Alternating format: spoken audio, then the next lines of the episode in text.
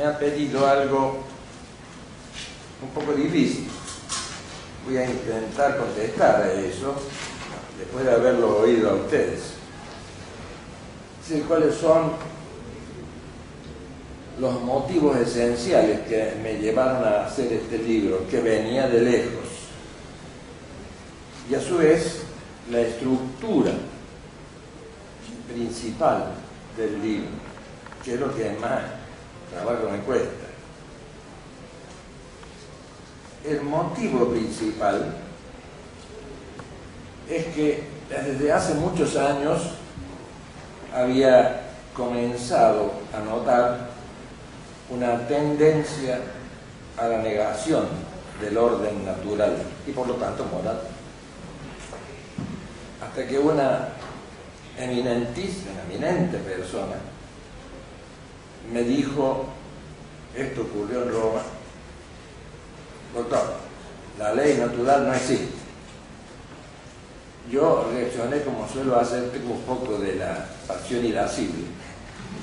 Y se armó una hermosa discusión, una hermosa, no, tremenda discusión. Y hasta propuse que se diera un curso sobre esto y el profesor que la dio también la negó. Entonces, esto que a mí me parecía contrario a la sensatez natural, rememoró en mí mis 10 años de docencia de la filosofía moral y por eso, por eso existe el libro. Estos son los motivos inmediatos y también la de la contemplación del mundo contemporáneo que parece empecinado en negar la ley natural. Sin embargo, esto tiene una historia para poder explicar el sentido de la estructura del libro. Ustedes saben que hay una afirmación de sentido común, de la sensatez natural. Aquel médico que me dijo, el orden, la naturaleza no existe. Entonces yo le contesté, entonces usted no existe. Entonces digo, no, esto hay que decir algo. Y si nosotros lo miramos ahora históricamente, nosotros nos damos cuenta que esta cosa tan simple que he dicho, y que San Agustín, en el libro 19 de la ciudad de Dios, dice esta frase hermosa, soy, sé que soy, amo ser. Y esto es una presencia perenne a la inteligencia humana, a la memoria y a la voluntad. Pero esto supone algo más elemental todavía, y es que lo real es la medida de la inteligencia humana. Esto es lo normal. Y por eso, si nos fijamos bien en el pensamiento antiguo, había un conocimiento que vamos a llamar confuso, del el orden natural. ¿Por qué era confuso? Cuando Santo Tomás quiere hablar de la creación, cuestión 44, artículo segundo, comienza diciendo que los antiguos eh, buscaban como a tiendas, pero buscaban. Y por eso, por eso esta es lo que hay en general, estaba siempre mezclado de mitos primitivos y por lo tanto no científicos y prefilosóficos. A pesar de que la filosofía como ciencia ya ha nacido aquí, sin embargo, estaban asumidos y dominados por mitos primitivos, como es el eterno retorno, la maldad de la materia, etc. Y por eso el y aquí, sin embargo, si ustedes leen con atención la ética nicómaco, por ejemplo, verán cómo Aristóteles de algún modo así lo proclama cuando dice, por ejemplo, respecto de la medicina, que lo que hace el arte de curar es reencauzar la naturaleza para que tome su sentido. O sea que había allí un explícito conocimiento de la ley natural. Pero es el mismo Aristóteles el que en la física, en el libro séptimo y el, octavo, que fue un agregado posterior de él, o bueno, del compilador, acepta como movimiento esencial el movimiento circular, que en el fondo es negador de la libertad humana, que por otro lado él sostenía en el libro sexto de la nicomaquea. Por lo tanto, claro, hay aquí una especie de no acomodamiento. Eso pasa, también con los estoicos, particularmente después con Cicero. Es decir, que tuvieron un conocimiento confuso, no totalmente claro, del orden natural. Esto supone siempre esta verdad del sentido común. Lo real, hay una primacía del ser sobre el conocer. O dicho en el lenguaje de todos los días, no hace falta saber filosofía para eso, existe lo que existe. Esto es lo que sabe la sensatez natural. Sin embargo, la revelación cristiana ejerció aquí una influencia decisiva en orden al descubrimiento y afirmación clara de la naturaleza, orden natural. Observen también ustedes bien esto, que la revelación, así como de derecho, diríamos, históricamente no se conocía la creación, pero de hecho la razón, eh, de derecho, perdón, de derecho, la razón puede conocer, aunque de hecho no la conociera. Pero al producirse la revelación, esto habría que explicarlo más, pero me basta con esto. Transfiguró, transformó completamente, desmitificó el mundo antiguo y hizo progresar la ciencia natural como ciencia natural. Aquí quiero destacar una verdad esencial, y es que la naturaleza, por lo tanto, no solamente no fue destruida por el, orden sobrenatural de la revelación, sino que la revelación la curó, la transfiguró, la elevó como orden natural. Y por eso aquellos que escuchaban a San Pablo en el, cuando él habló en el Areópago, eh, él alabó a los, en el capítulo 17 de, de los apóstoles, cuando él le dijo a los apóstoles, a los griegos, a los atenienses, yo veo que sois sobremanera religiosos, etc. Pero que además amáis al Dios desconocido. Ese es el que yo os vengo a predicar. Estos escépticos que le escuchaban, estoicos, cuando les habló de la resurrección, se rieron de Sobre eso te escucharemos otra vez. Pero había ahí presente un hombre llamado Dionisio, una mujer, llamada Ramaris y algunos otros que creyeron a San Pablo. Y en ese instante nació la cultura greco-cristiana o greco-católica que ponía de relieve principalmente la evidencia del el orden de las naturales. Por lo tanto, este es el punto de arranque, pero yo tenía otros motivos más graves, y es que en realidad, en el pensamiento moderno, esta primacía del ser sobre el conocer, de lo que hay, esta eh, medida, diríamos así, de la realidad sobre la inteligencia se invierte. Poco a poco comienza a invertir. Yo he escrito un libro sobre esto hace ya muchos años, así que no voy a, ahora a ponerme a repetir eso, pero no hay más remedio. Y es que eh, esta, esta primacía del ser sobre el ser va a ir transformándose en una primacía del conocer sobre el ser.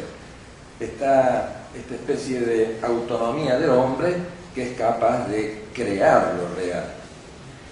Por lo pronto, si yo digo que lo único universal es el singular, como hacía Juan de Jandú, o Vico, o, general, Ficino, entre, otros, y Ockham. Entonces, la inteligencia, la razón, se queda, como, si me permiten la expresión, como suelta, y los sentidos son la única fuente de conocimiento. Aquí ya no se trata, se ha perdido la metafísica del ser singular. ¿Por qué? Porque, como dice Nicolás Dautrecourt al final del siglo XIV, lo que importa son los fenómenos que aparecen y impresionan mis sentidos. Única fuente de conocimiento. Entonces, por eso en este primer paso hay un camino hacia el empirismo total o hacia el racionalismo absoluto. Observen ustedes que afirmar esto que decía Nicolás de Recura a fines del siglo XIV es lo mismo que decir con Morris o decir con Russell que lo único que impresiona a los Hugh es, ojo, eh, no lo que hay como singular ontológico, sino el fenómeno que impresiona mis sentidos. Por eso dice Russell, lo único real, lo real es se reduce a una presencia atómica, como dice Wittgenstein al comenzar la primera, la frase del Tractatus lógico filosófico, es justamente eso. lo que hay son átomos. Y por lo tanto, esto significa nada más que un conocimiento sensible. En este caso comenzamos a afirmar una prescindencia del orden natural. Tanto en el nominalismo de fines de la Edad Media como en el nominalismo actual de la lógica simbólica y del fenomenismo contemporáneo, hay una prescindencia del orden eh, esto es de fundamental importancia porque conduce a lo que me he atrevido a llamar el pleroma, en el sentido que clava el término plotino y los gnósticos, lo lleno eh, de nada más que de la experiencia sensible que no admite conocimiento alguno más allá de la experiencia sensible misma. Si no hay una eh, comprobación empírica, no hay verdad. Por lo tanto, eh, al mismo tiempo, la inteligencia del hombre es capaz de hacer aquello que decía Santo Tomás en la Suma, que era, que no, que era lo, lo opuesto de la verdad, que era que la razón fuese medida de lo real. Pero si la razón es medida de lo real, se ve obligada a poner de algún modo lo real en cuanto tal. Y por eso es posible entonces sostener, aceptado el empirismo, al mismo tiempo que no puedo conocer sino aquello a lo cual puedo yo aplicar las formas de mi razón. Y aparece aquí, por lo tanto, el primer paso de, de una inversión del orden, como vamos a ver ahora, pero esto, que estoy hablando ahora de, la crítica de la razón pura de Kant, sin embargo, todavía es, posible una crítica mayor, porque la forma a priori del kantismo supone que yo no puedo conocer el orden metafísico o numénico, como dice él. Pero en ese caso es mucho más razonable sostener que no existe, sino que la razón también pone todo y por lo tanto el ser y el pensar son lo mismo. Pero más todavía podemos ir. Pero si, esto es así, entonces el ser, dice Hegel en al comenzar la lógica, el ser es idéntico al pensar, es su opuesto. Justamente en la oposición del ser y del pensar surge lo real que es el devenir.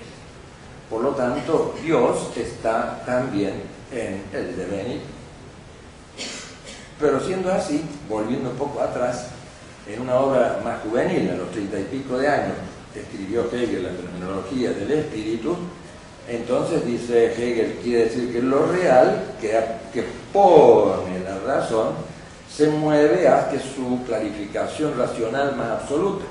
Y por eso en ese libro agregó al final un capítulo que es muy importante sobre la filosofía, sobre el saber filosófico. Pero lo que hay es idea de la razón idéntico a, lo, a todo, permítaseme la repetición, idéntico a lo real, porque es lo real mismo, en sí mismo, en sí por sí, en si fuere otro, todo lo que hay, y resumámoslo todo. En sí mismo el objeto de la filosofía de la naturaleza, también en cuanto sensible de la filosofía del arte. Estoy siguiendo el esquema de Hegel. En tercer lugar, es también idéntico eh, en, cuanto, en cuanto idea absoluta del objeto de la religión. Y por último, en su plena clarificación racional, la filosofía. Por lo tanto, la filosofía explica a la religión y a todo lo demás. Desde el punto de vista teológico, la filosofía explica el misterio, lo que equivale a decir que no hay más misterio. Casi toda la teología modernista contemporánea depende de esta afirmación.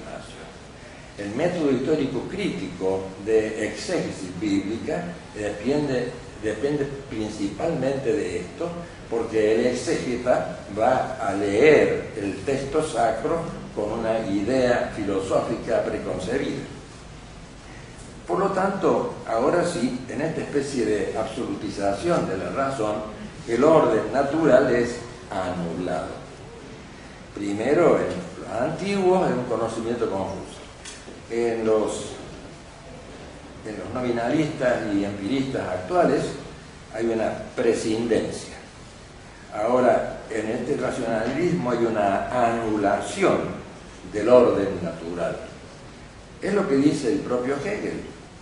Luego, Cristo, por ejemplo, la persona histórica de Cristo es la identidad, la unidad dialéctica de finito e infinito, y por eso puedo, no hay misterio eh, en, en este caso, ¿no?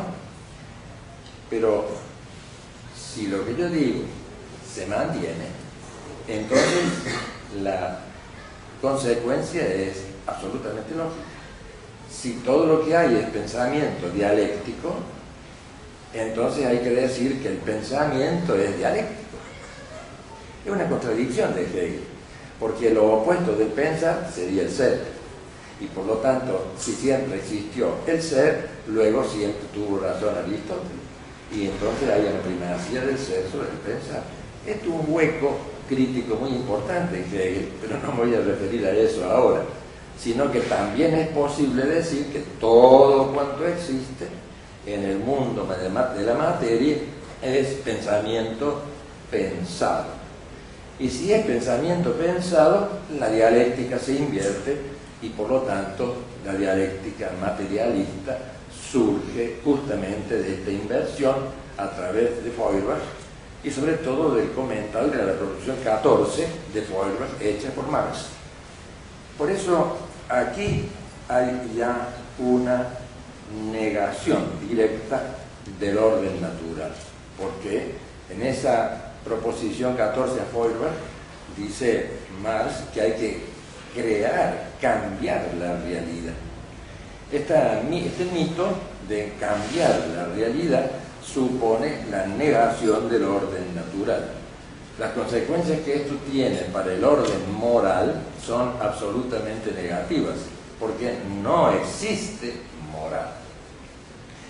Eh, y por último, eh, este, podemos asistir a las consecuencias finales que se dan hoy, aquí y ahora y que son el motivo más importante de, este libro. Eh, hay, como decía un amigo mío, una especie de estupidez extrema de la inteligencia en este caso. Eh, algunos de esos filósofos recientemente fallecidos dice que la realidad es, por tanto, atómica, que está, la verdad está distribuida y por lo tanto toda proposición que yo formule no tiene un predicado de verdad. Esta, eh, dispersión de la verdad sostenida por Deleuze anula absolutamente no solamente el orden natural, sino el orden moral, ya que no son formalmente distintos el orden natural o metafísico y el orden moral, porque el orden moral es una segunda instancia, como ya lo vio Aristóteles, toda operación mía, libre, que, se, que opere según el orden de la naturaleza es moralmente buena, y toda operación libre del hombre que ore contra la naturaleza es moralmente mala. Pero esto ya no tiene sentido, porque no existe. Esa proposición, según Deleuze, ninguna proposición tiene contenido de verdad. Y hasta se puede ir más lejos. Ayer estaba volviendo a ver el libro de eh, Luc Ferry, que vive, que fue el ministro de Chirac. Y este hombre, en su libro Aprender a Vivir, yo, cambiaría el título, le pondría Aprender a Morir o a Desvivir, él hace notar que entonces lo único que corresponde es repetir lo que Nietzsche hace con Hegel, que lo invierte a la razón y hace de la razón vida. Pero si esto es así, tenemos que decir, como dice Nietzsche, que Zaratustra se refiere al pueblo, siempre se citan estos términos, pero hay que citarlo completo. Entonces Dios ha muerto. Hegel ya lo decía en la fenomenología del espíritu, Dios ha comenzado a morir. En cambio, Nietzsche dice, Dios ha muerto. Pero lo que se olvidan de citar muchas veces, yo también repetimos eso, es que el discurso es mucho más largo y al referirse este discurso de Zaratustra al pueblo, es Dios ha muerto, porque nosotros lo hemos matado, dice Nietzsche. Y de allí que hoy eh, Ferry sostenga que lo real es nada más que el amor fati, es decir, el amor del hecho, porque no hay Dios, no hay orden. Y todavía podríamos ir más lejos, ya llegando a consecuencias que tocan a la verdadera locura y que sin embargo han engendrado un relativismo moral absoluto. Porque dada una situación, cualquiera fuera, hay una, una interpretación de la misma con la hermosa palabra hermenéutica. Pero esta hermenéutica, estoy repitiendo a Bátimo, ¿eh? la, esta hermenéutica supone siempre una eh, un nacimiento, una eh, apertura a una nueva situación. Pero esto implica una nueva hermenéutica. Pero como no hay ser, toda hermenéutica es hermenéutica de la nada. Yo acostumbro a decir de la nada a nada. Y si me pregunto por fin por el sentido del ser, como había hecho Heidegger, que sobre nada es la nada, dice Heidegger, entonces Bátimo agrega, no, hay que ir más lejos. No hay ningún olvido del ser, como dice Heidegger, no, tenemos que olvidarnos del olvido. Y si esto todavía les parece poco, tiene ahora 52 años, eh, Michel Offre sostiene en varios de sus libros, uno de ellos que se llama Enciclopedia o algo así de la el ateísmo ateo, es menester, por tanto, no solo la negación de Dios, sino la negación en el sentido que tenía para el cristianismo. Y por eso hablo, dice él, de ateísmo ateo. O hablar a Bátimo o a Deleuze, que aún eh, eh, del orden natural no tiene ningún sentido. Solamente tiene sentido la situación, si es que lo tiene, y nuestro acuerdo. Ustedes, yo me canso de oír y leer en el diario hoy una palabra que he llegado a detestar a veces, porque la gente que lo usa no se da cuenta de dónde viene. Toda norma moral, bueno, si podemos hablar de eso, es se logra por medio de un consenso. Pero mientras el consenso dure, cuando este consenso ya no existe, se una nueva y un nuevo consenso. No porque exista un orden real, sino porque es el acuerdo provisorio entre seres relativos como somos nosotros. De ahí el, problema que yo me planteaba en el libro. Después de haber enseñado entre 1987, eh, 79, perdón, y el 89 filosofía moral, yo ya había notado en mis propios alumnos esta, esta preferían hablar de persona en lugar de ley natural. Y por eso me planteé el problema de escribir este libro. Eh, como ustedes ven, son formalmente distintos. El orden metafísico, o sea, el orden natural, el orden de la libertad, que es, la que es la, el, orden moral, eh, son formalmente distintos. Pero no hay orden moral que no se fundamente en el orden metafísico. Por lo tanto, la expresión moral de la ley no puede ser otra cosa que la traducción del el orden metafísico. Esto es lo que, después de todo, lo sabemos todo a eso. Es el primer principio, no solamente del orden especulativo. Soy, decía San Agustín. Es decir, o lo que dice Santo Tomás, lo primero que cae bajo la aprehensión de la inteligencia es el ser. Pero eso cualquier hombre reflexivo puede decirlo. Aquí lo que se trata es que hay también correlativamente, y por eso mismo, como decía San Agustín, soy, sé que soy, amo ser. Entonces, el primer principio del orden práctico no puede ser otro que hacer el bien. Los misioneros que vinieron a América se lo sabían a esto muy bien.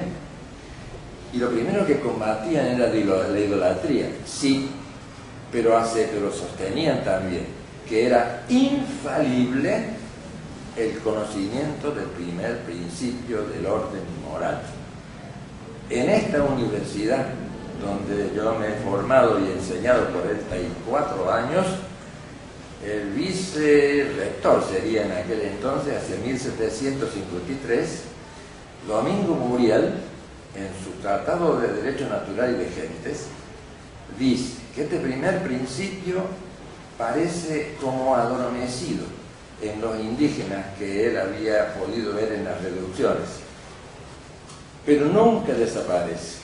Podrá ser por la corrupción de costumbres como obnubilado pero siempre, como dice Santo Tomás, el sinder, si decimos nosotros en pedantería filosófica, este primer principio es siempre, siempre, nunca desaparece. Por lo tanto, de eso trata el libro. Lo primero es eso. Y por tanto no voy a poner mi libro ahora.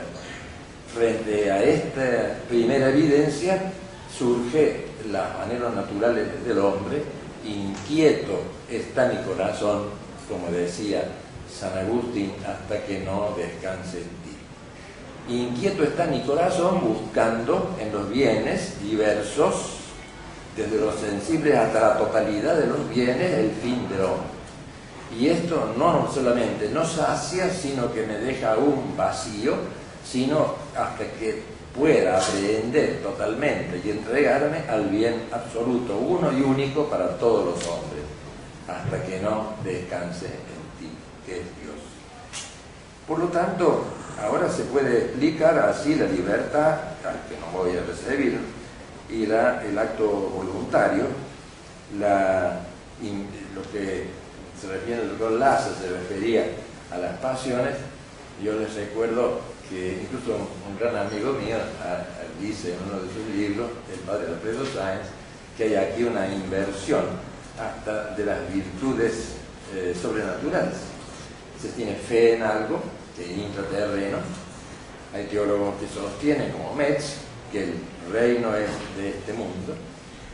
Eh, además, eh, la, esperanza que se pone en algo irrealizable si yo sostengo, ¿no es cierto?, que hay una oposición entre siervo y señor, según dice Hegel y según repite Marx. Esta oposición tiene que realizarse según algún medio. Y eso puede ser el salario, por ejemplo. Pero en ese caso, para que se mantenga la oposición, no puede ser, no puede ser dialéctico el medio.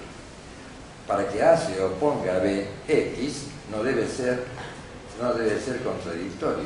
Luego, lo real no es contradictorio. Hay contradicciones, pero eso es porque lo real no es contradictorio. Esta falacia, este error de errores, es lo que hoy estamos padeciendo. Y hacia eso se mueve como una esperanza fallida. Y no hablemos de la caridad, porque ha sido reemplazada esta relación amorosa yo, tú, Dios, como tu absoluto, por el egoísmo radical.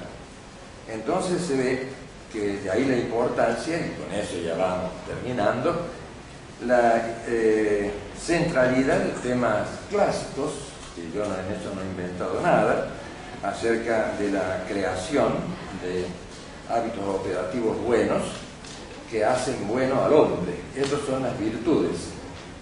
Y esto, las virtudes tienen como consecuencia inmediata hacer bien a la totalidad del hombre.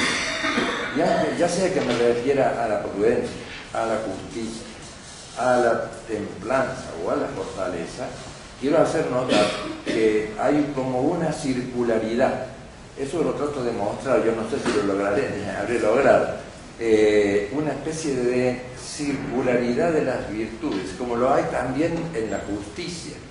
En la justicia de, de la parte a la parte, conmutativa, de la parte al todo, yo me debo al bien común, que tiene siempre, todo bien tiene razón de común.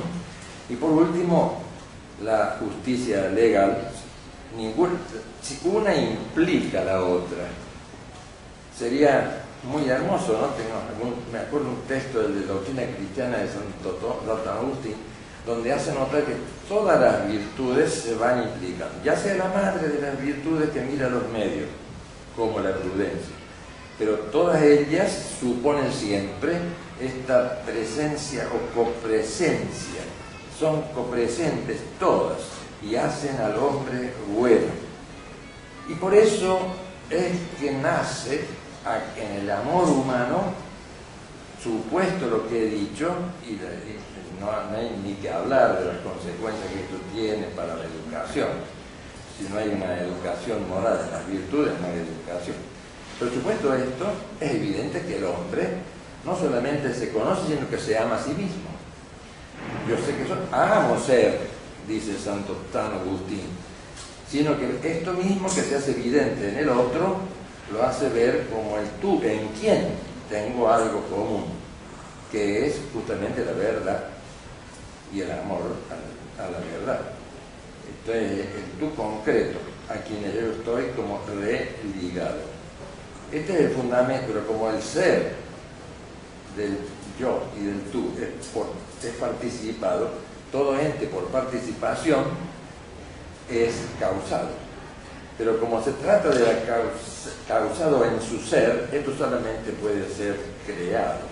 Y por eso no hay ninguna relación válida del yo y el tú sin el tú divino, que es la causa eficiente creadora. Por eso eh, este es el punto de partida para explicar ese estado existencial que se llama matrimonio. Eh, aún, aquí vemos nacer la sociedad humana. Aquí está la, epifanía de la sociedad, de la que no voy a hablar ahora, y a la cual he dedicado un libro y también el de la moral social, por eso sostener la autonomía absoluta del hombre, que es lo que hace en general el, inmanentismo moderno y sobre todo la concepción liberal del mundo, supone, este, es como la matriz de los totalitarismos contemporáneos. Entonces, por eso también, y por la misma razón, existe, debe existir una moral no solo, no solo política, de la que no voy a hablar ahora, sino una moral internacional, ya que, como decía San Agustín, orbis, el mundo, se orienta al bien común. Pero no hablo más de esto. Sí lo hizo en cambio al Santo Tomás, pues dice que todo bien tiene razón de común. Por lo tanto, no solamente hay un bien común del Estado argentino, sino también el bien común de cada una de las naciones del mundo. Pero ninguno lo desarrolló mejor que Francisco de Vitoria cuando habla del bien común universal, que a, su vez todas las naciones se comportan como singulares, que se, personas que se ordenan al bien común universal como peldaño del bien común absoluto que es Dios, bien común del todo. Por eso un mundo, y con el, como el actual, un mundo que quiere inaugurar una especie de, imperio cerrado en sí mismo, es una casa contradictoria fabricada sobre la arena, para tomar la palabra del debate. Nosotros solo podemos admitir un mundo federativo de patrias que se ordenan al bien común general, el cual se ordena a Dios como bien común absoluto. Y esto es lo que yo llamaría, y llamo así en mi libro, la casa sobre la roca, a la que ningún vendaval podrá nunca eh, eh, destruir. Es decir, entonces no se trata hoy de la restauración del, del orden, del orden natural, porque este existe. Existe, que digamos que no. Lo que tenemos que hacer es restaurar el conocimiento y aceptación de un orden natural que es la base de toda moral antes de ninguna otra cosa. Eh, por eso con eso ya terminemos. Con mi agradecimiento, además, en el prólogo de mi libro explico estos motivos tan absolutamente actuales, pero también digo que ofrezco este libro al autor del orden natural, cada capítulo, cada parágrafo, cada línea, eh, cada letra